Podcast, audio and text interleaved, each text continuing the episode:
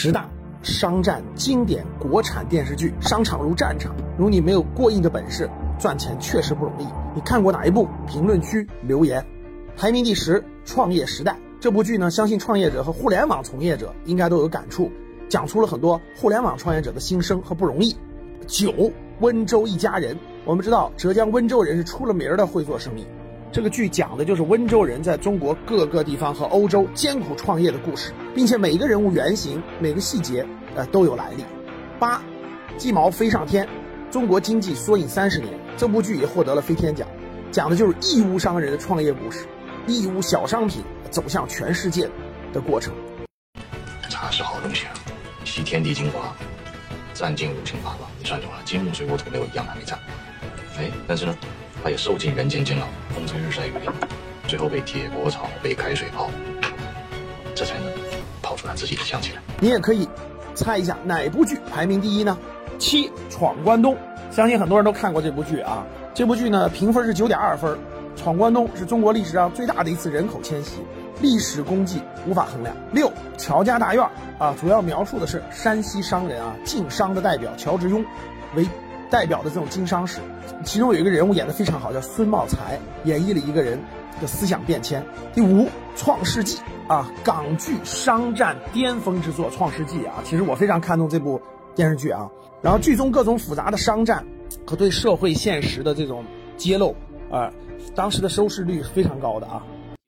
杨天，我告诉你，在香港做生意，要赢的不是靠多少本钱，而是看你有没有脑子。外边那么多栋大厦，我敢说，十栋有九栋都是骗回来的，不是很难的。那就看你是做骗人那个，还是被骗那个。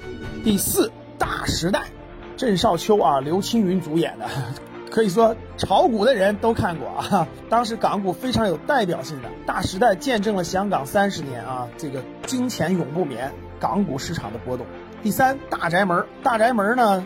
可以说是很多人都看过啊，从晚清一直演到抗战时期啊，经营百草亭药铺的白氏家族的风风雨雨。第二大染坊啊，大染坊呢是讲的是民国时代了，中国的民族企业啊，陈寿亭这样的人，然后经历了整个的国民政府整个的这个情况，然后自己艰苦经营，啊，经营过程中的胆略计谋、为人处事都值得学习。哎，那那不是翻发丧的时候才叫翻，是横幅。行，不管叫什么。反正就是学什么举的那个东西，这四十匹布可是不少钱呐！呀，老吴，你让我说你什么呢？这四十匹窄幅布放在仓库里，狗屁不是，打到街上才值钱呐！